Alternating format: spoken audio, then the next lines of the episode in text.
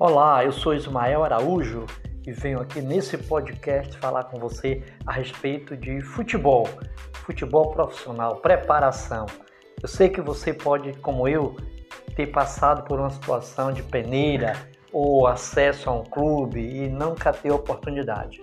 Então foi por isso que eu criei o Pindorama, para que a gente possa junto construir a sua carreira no mundo do futebol uma equipe preparada profissionalmente, pronta junto comigo para a gente dar sequência no trabalho de profissionalização do atleta e fazer de você um verdadeiro atleta de futebol.